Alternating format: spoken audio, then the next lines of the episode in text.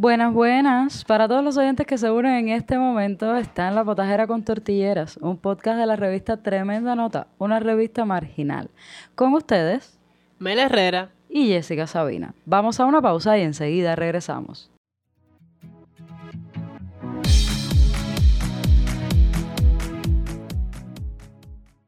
Y bueno, hoy en el podcast vamos a estar comentando todos los eventos que han ocurrido durante la última, la última semana, que han sido bastante eventos.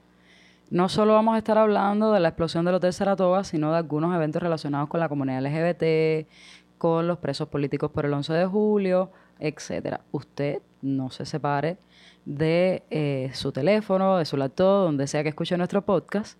Vamos a otra pausa y enseguida regresamos.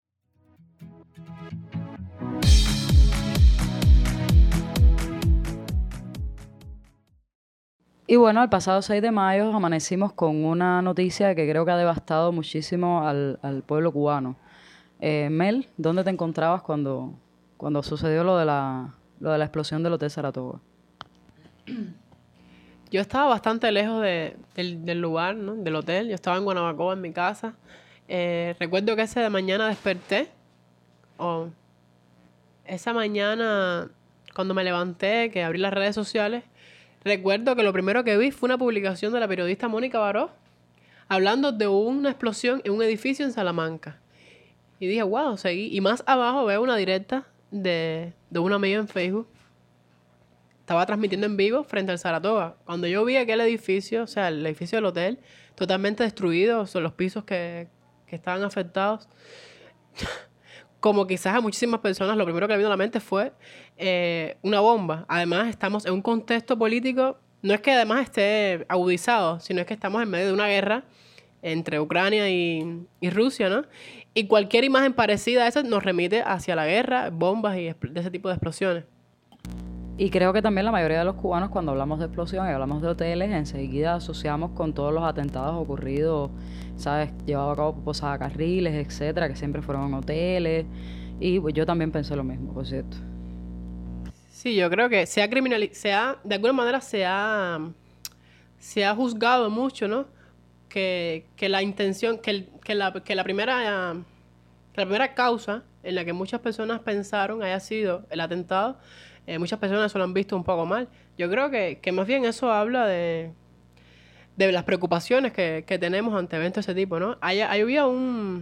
Y, bueno, ya poco a poco fui viendo lo que, lo que iba pasando, las posibles causas, lo que más hablaba era, o sea, lo que más se rumoraba era eh, fuga de gas.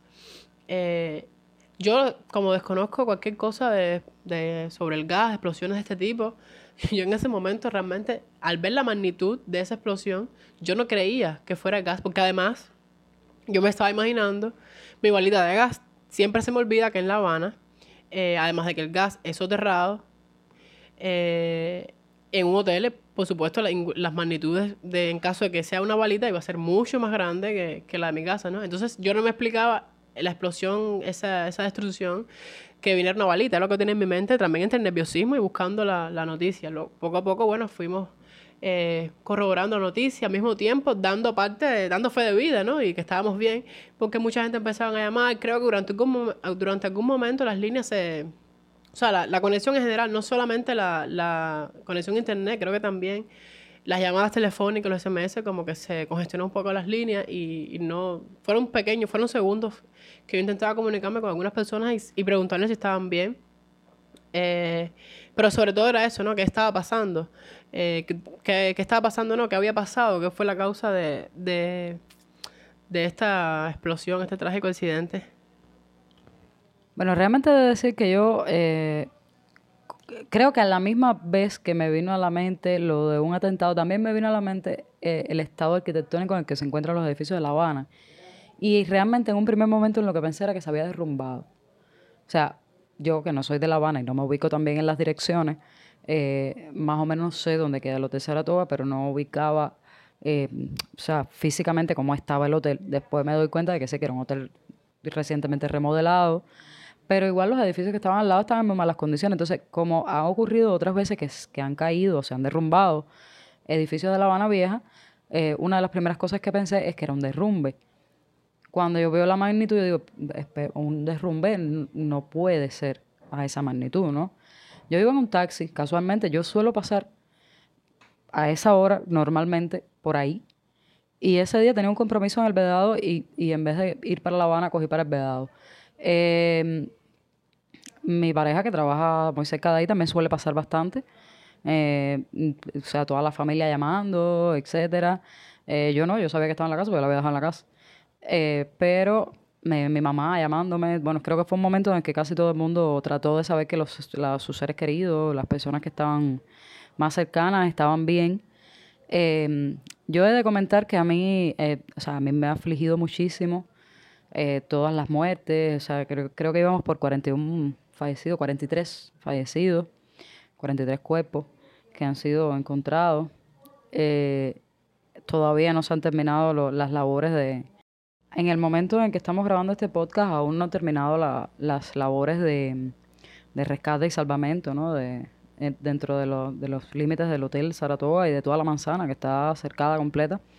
Eh, ah, bueno, se ha ido aclarando el suceso a lo largo de los días. Yo he de decir que yo estoy un poco entre, entre afligida por las víctimas, porque obviamente eh, son muchas víctimas, es un suceso eh, casi sin precedentes eh, en Cuba y que ha dejado de luto a un montón de gente, pero hay, hay unas cuantas cosas que se han, o sea, que, que han sido ramificaciones de lo sucedido, o sea, consecuencias de lo sucedido, que a mí me tienen también un poco molesta. El tratamiento de la prensa es una de esas de esas cosas. He visto muchos medios haciendo revictimización bastante fuerte, haciendo periodismo de la miseria, eh, que parecen de pronto... Yo, yo recuerdo que yo puse el mismo día de la explosión, yo estaba en el Vedado, tuve que venir caminando a Centro Habana porque los, los boteros muy solidarios ellos subieron el precio a 100 pesos el tramo ese día, solidariamente. Y eh, tuve que venir caminando del Vedado a Centro Habana.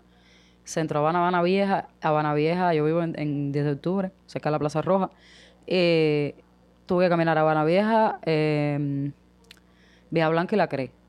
O sea, ese día me eché tremenda caminata. Y cuando paso por el Parque de la Fraternidad, que yo realmente eh, no me interesaba ver el lugar. Yo no... Eh, yo soy un poco sensible para esas cosas y prefiero no verlo. Y yo lo que realmente estaba buscando era dónde estaban parando las guaguas que antes paraba, que, bueno, que normalmente paran en el Parque de la Fraternidad y ese día estaba cercado, ¿no? Y me acerco ahí al parque tratando de averiguar que al final estaban, o sea, este gobierno nunca te facilita nada y en vez de facilitar el tránsito lo que hizo fue empeorarlo. Estaba todo en el Parque del Curita, no cabía nada ahí horrendo, pero bueno, una de las cosas que vi es que los periodistas, más que periodistas, parecían auras. Yo recuerdo que ese día yo puse un estado saliendo de ahí del Parque de la Fraternidad, puse, más que periodistas, parecen auras tiñosas. O sea, encima de los cuerpos, tirándole fotos heridos, eh, lo que yo llamo periodismo de la miseria. No sé si existe el término, no sé si es real, pero a mí me parece horrendo. Eh, otra de las cuestiones, que bueno, la vamos a estar hablando un poco más adelante, es la suspensión de todos los eventos relacionados con eh, la jornada contra la homofobia en Cuba y el cómo ha sido suspendido y no aplazado. Eso lo, vamos a comentar un poquito más adelante, es una de las cosas que también me tiene un poco molesta. Eh, otra de, de las cuestiones es eh, la eh, esta parte de la oposición hablando de, de, qué es lo que nos merecemos, porque todo el que trabajaba ahí apoyaba a los Castro, etcétera. Ya eso no lleva ni comentario, porque si usted es capaz de comentar eso, mire, usted, usted lo que no es humano. Usted, por favor. Eh, yo debo decir, quizás es por la limpieza que yo he hecho en mis redes sociales, los filtros que pues, todo, he puesto como 300 filtros en Twitter para... Pusiste tantos filtros que una vez me sacaste también me tuviste que volver a meter. que, que limpio, hago limpiezas de, de personas, de palabras que no quiero ver, contenidos que no quiero que me vuelvan a mostrar en las redes. Le he limpiado tanto mis redes por mi tranquilidad, mi salud mental, que por suerte, el único tweet que yo vi, el único comentario que vi parecido como lo que acabas de comentar, como que muy bien, lo siento, pero era una muchacha de una bandera americana en, la, en el foto de perfil. Supuesto, seguramente también diría abajo Trump 2024. Ah, no, abajo Trump no, diría debajo de la foto. Sí, debajo de la foto diría un, un marquito seguramente que decía Trump 2020 o 2024. Que ella decía eh, que lo sentía mucho, pero al final todos eran unos esbirros y todos formaban parte del aparato. Y yo creo que, que esas simplificaciones así, eh, yo, creo que esas, yo creo que esas vidas, esos cuerpos, esos, esos dirigentes incluso, los que murieron, las víctimas, los, los heridos, la realidad es más compleja. Los niños, hay cuatro menores, al menos cuatro menores fallecidos. Eh, yo creo que la vida, las situaciones en las que estamos, en los contextos en los que vivimos, en el estado en que somos ciudadanos, son más complejas que clasificarlos en A, B, buenos o malos, eh, capitalistas, anticapitalistas o izquierdas y derechas. Yo creo que la realidad es mucho más compleja que esa y pensarnos así es simplemente continuar la cadena de odio de la que queremos, no ser continuidad. Una de las cosas que sí he visto, que, que bueno, que ya yo la había visto durante la pandemia, cuando el tornado y tal, es la, solidaridad tan grande que, que, puede llegar a tener la sociedad civil. Había un post de Mabel Cuesta que a mí me encantó, tú lo pusiste también en tus estados, yo lo había puesto el día antes.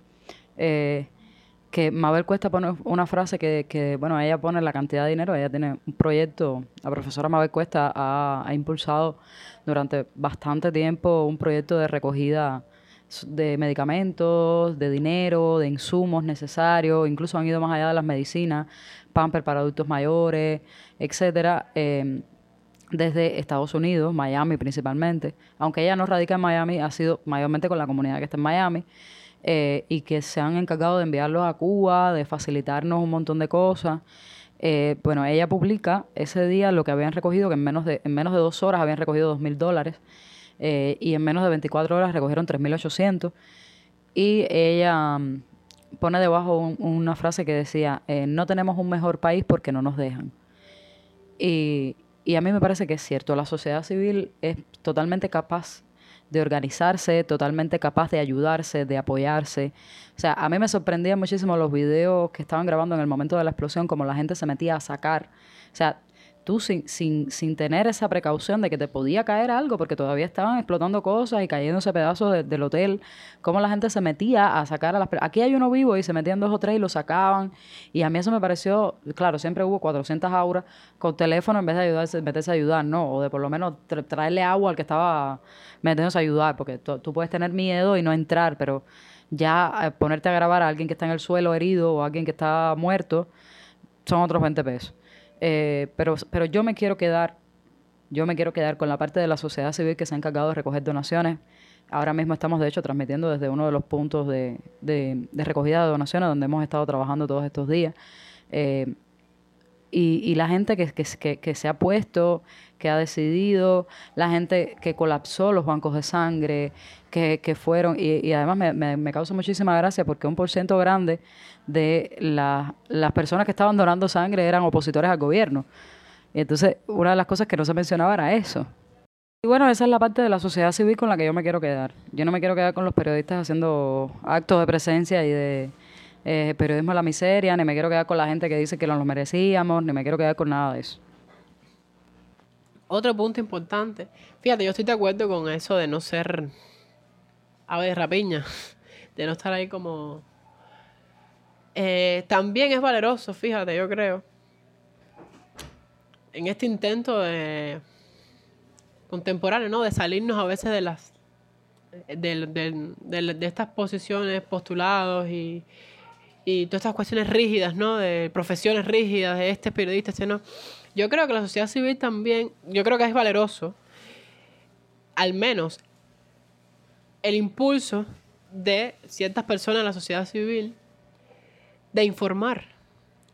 Más allá, tú sabes, tú notas cuando es una persona que lo que le interesa es eh, la miseria, la destrucción, y tú notas cuando hay un deseo eh, de informar, de estar ahí, de tratar de hacer algo desde la comunicación también, de apoyar a otros periodistas. Sabemos que el periodismo nuestro, el periodismo cubano, cojea por todos lados. La prensa oficial ya sabemos de qué cojea, Sabemos que teniendo la posibilidad de llegar a espacios que las periodistas independientes, teniendo la posibilidad de acceder a lugares donde los periodistas independientes desearíamos estar, lo hacen, pero eh, preguntas mediocres, eh, investigan, también le bajan las indicaciones muchas cosas que tienen que decir.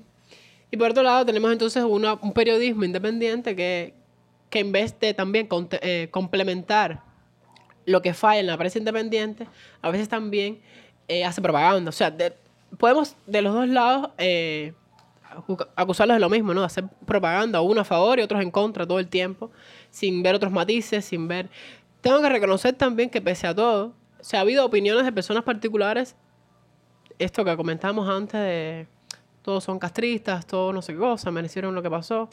Más allá de eso, yo creo que la prensa independiente también se ha comportado mejor que en otros eventos anteriores, como feminicidios, como lo del avión, el, accidente, el accidente del malecón, eh, creo, que, creo que también esa prensa que constantemente la hemos criticado, la hemos ido señalando, eh, todas estas cuestiones creo que también ha aprendido, creo que de alguna manera también han madurado. Creo también que, se tiene que, que tiene que ver con la renovación que ha habido ¿no? de periodistas, también un movimiento de...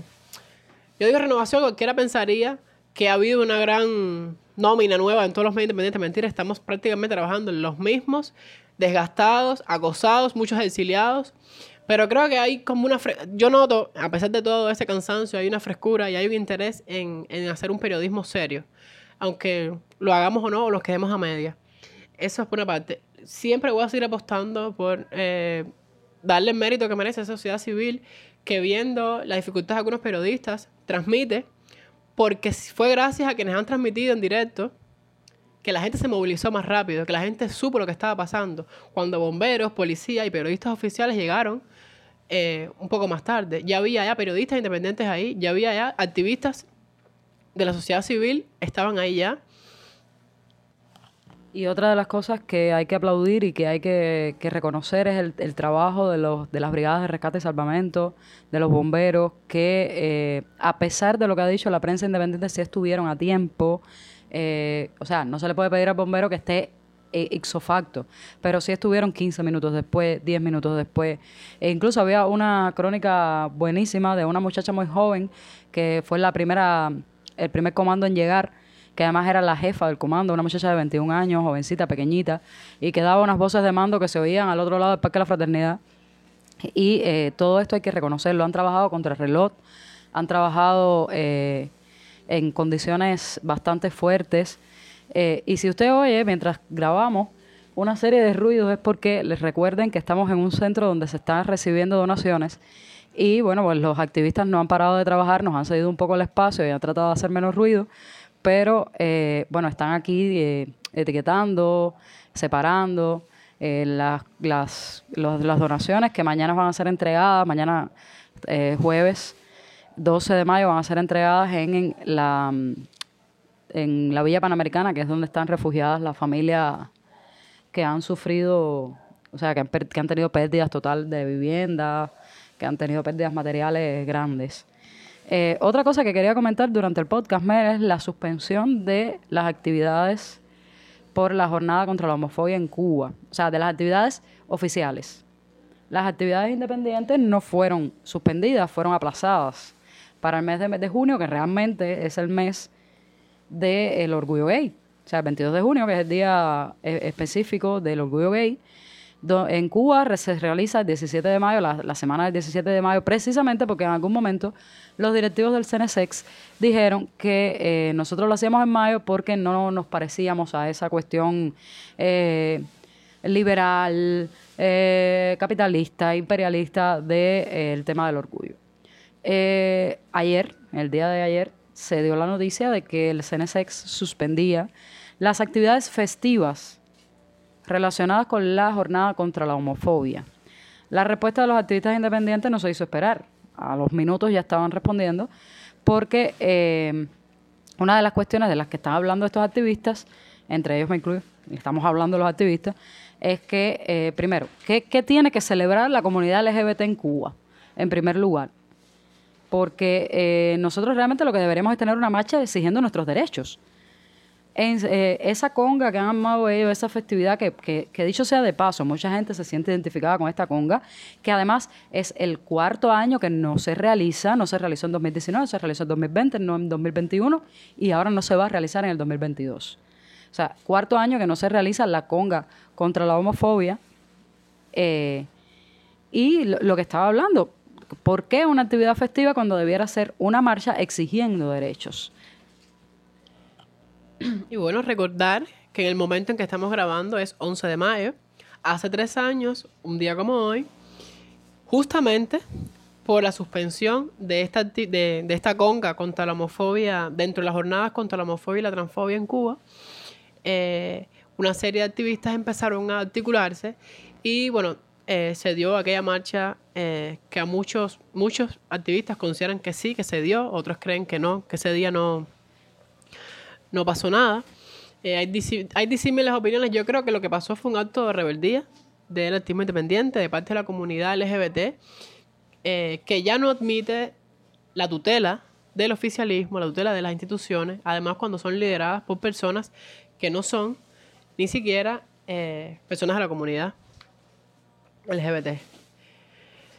Eh, esto de la conga es muy interesante. Yo hacía, yo hice un tweet muy pequeño que la gente, la gente empezaron a compartir a esto mismo de, de, claro, lo que pasa es que ven la conga como algo festivo cuando en realidad deberían verlo como una marcha política por nuestros derechos y yo respondo, es que, es que esa es la lectura, es que esa es la lectura que se ha hecho siempre desde la heteronorma. Nuestras identidades son festivas, siempre somos un divertimento, siempre somos las que tenemos que divertir a un público cis heterosexual.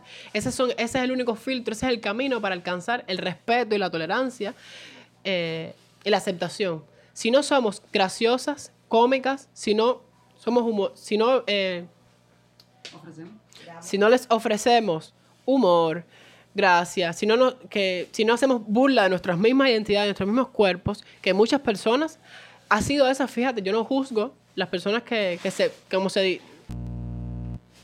Yo nunca he criticado a las personas que, que de alguna manera utilizan eh, sus identidades, sus sensualidades y la expresan a través del humor. Ese ha sido como el recurso que han encontrado, ¿no? Para emanciparse de alguna manera. Eh, no siempre lo comparto, por supuesto.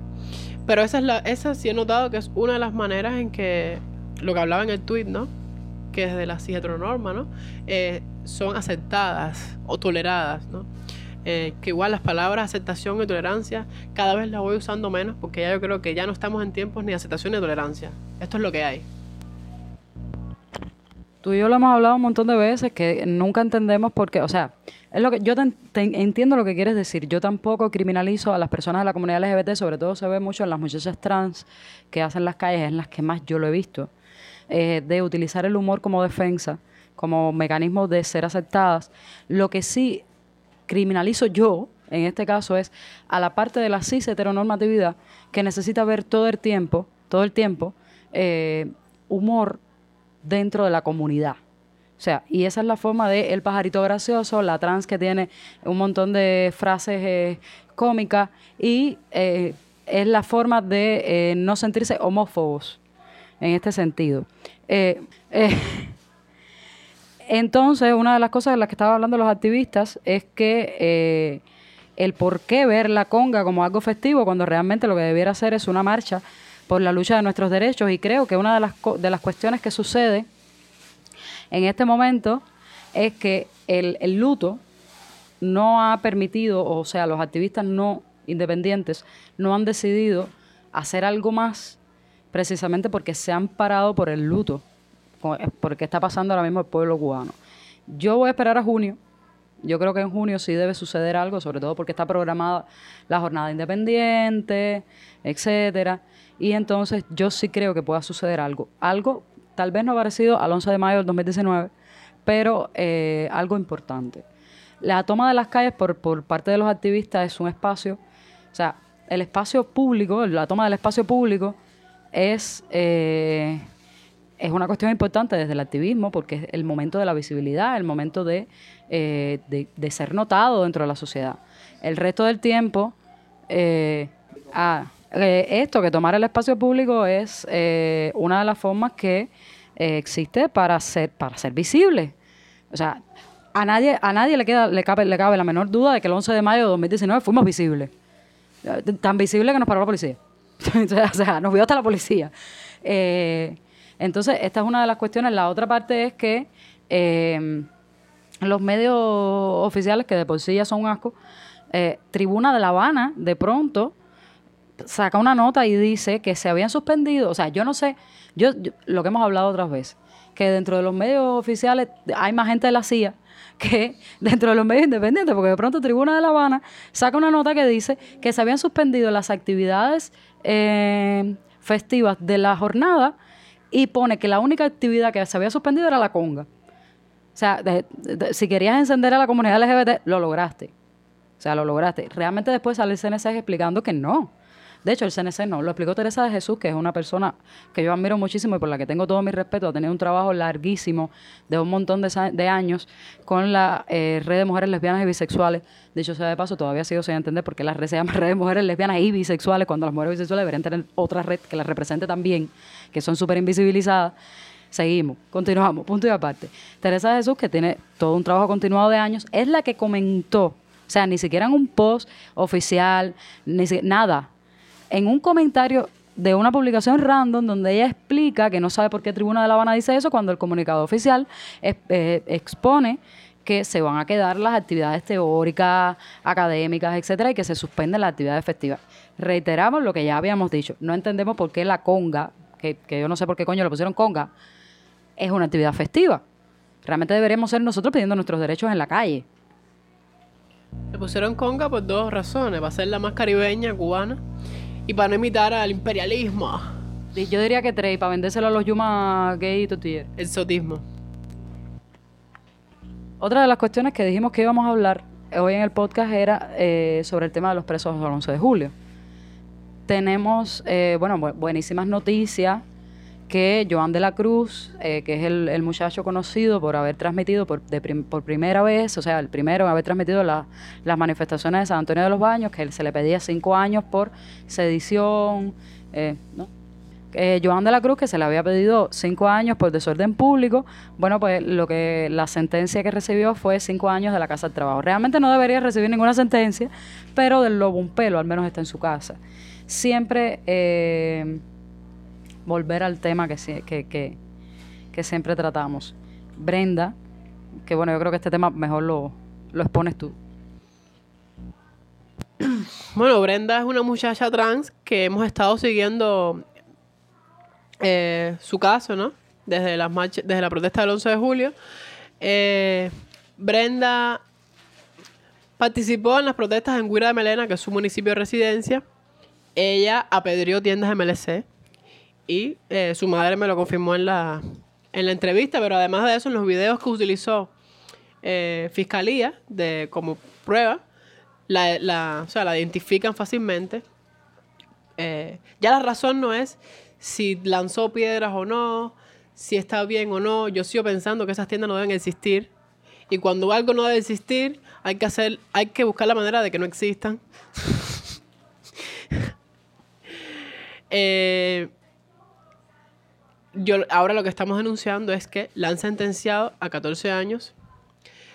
Está en una prisión con hombres. Le raparon su pelo. Está pelada al cero. Eh, ha tenido abusos dentro de la prisión. Hubo un hombre que eh, le quiso cortar la cara con un cuchillo. Ella se defendió.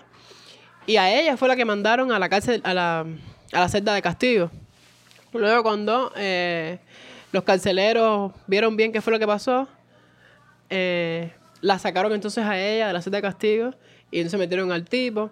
En fin, son una serie de violencias. Brenda, lo que, por lo que más llora, ella no llora ni siquiera por sus 14 años allá adentro, ella llora por su pelo. Forma parte de su identidad. Se siente eh, que la han rebajado a la no mujer, que han, o sea, que han pisoteado su identidad femenina. Eh, es como lo que más denuncia. Su mamá tiene fe en que el proceso de apelación al menos le rebajen un poco más la condena. Ella inicialmente le habían pedido 18 años. Tenía cinco cargos, entre ellos los más importantes, y por eso es una pena, una condena tan alta, era sabotaje, atentado, desorden público y otros más. Eh, de esos cinco cargos le rebajaron eh, tres. Es decir, solo ahora, ahora solo está acusada de dos, atentado y desorden público y le rebajaron cuatro años. Es decir, además una de las cosas que se pregunta es que le rebajaron además los años, eh, los cargos de, de menos años, ¿no? Porque le bajaron tres cargos, le quitaron tres cargos y nada más le bajaron cuatro años la condena. Y otra de las cuestiones de las que hemos hablado tú y yo un montón de veces tiene que ver con la atención desde la comunidad LGBT a determinados casos en el cual, por ejemplo, se le ha prestado toda la... A ver, siempre aclaro, no es que no se le preste.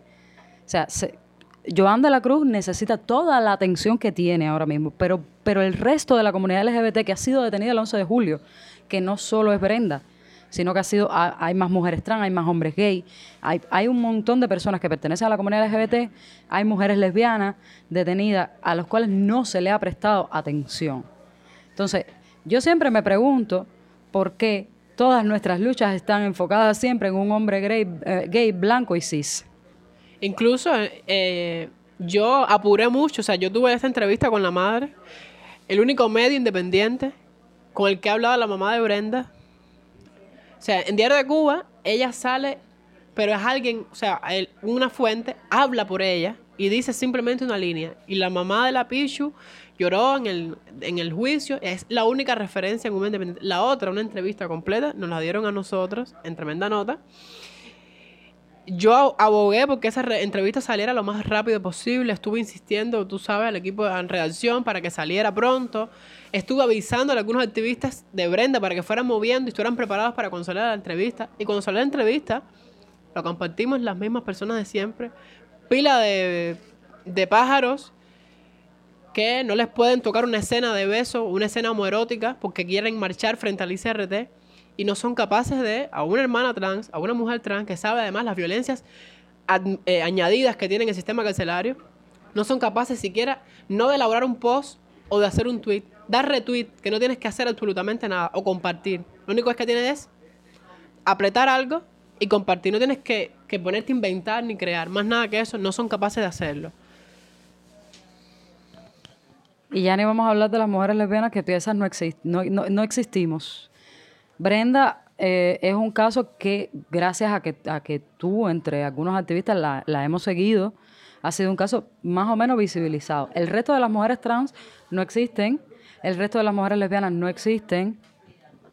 Yo quiero también darle una, o sea, una mención especial al grupo de trabajo Justicia 11J, que ha sido quien siempre me ha avisado casos para atender con perspectiva de género o perspectiva racial.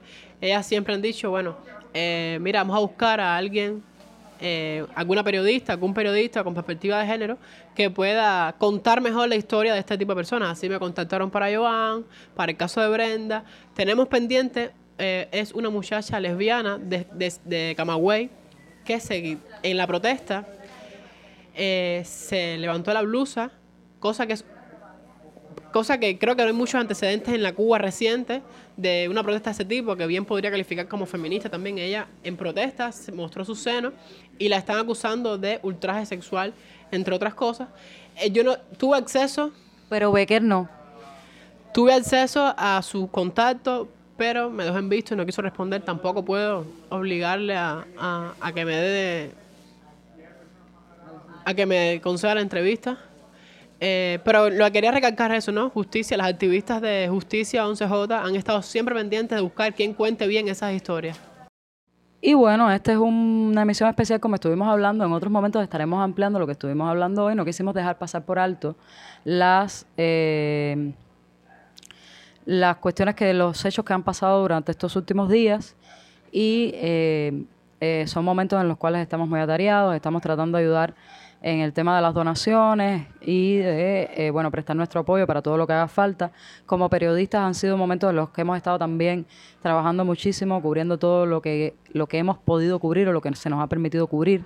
Eh, estuvimos cubriendo la velada también, que se realizó por parte de los familiares, amigos, compañeros de las víctimas del, Hotel Saratoga. Eh, y bueno, vamos a una pausa y enseguida regresamos.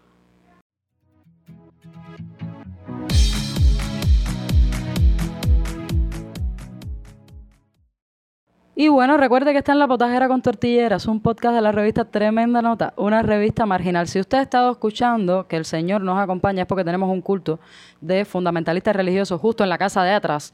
O sea, eh, estamos recibiendo donaciones, llegando gente todo el tiempo y además una señora ha decidido, eh, bueno, pues bajar a su creador y predicarnos a todos a través de la pared.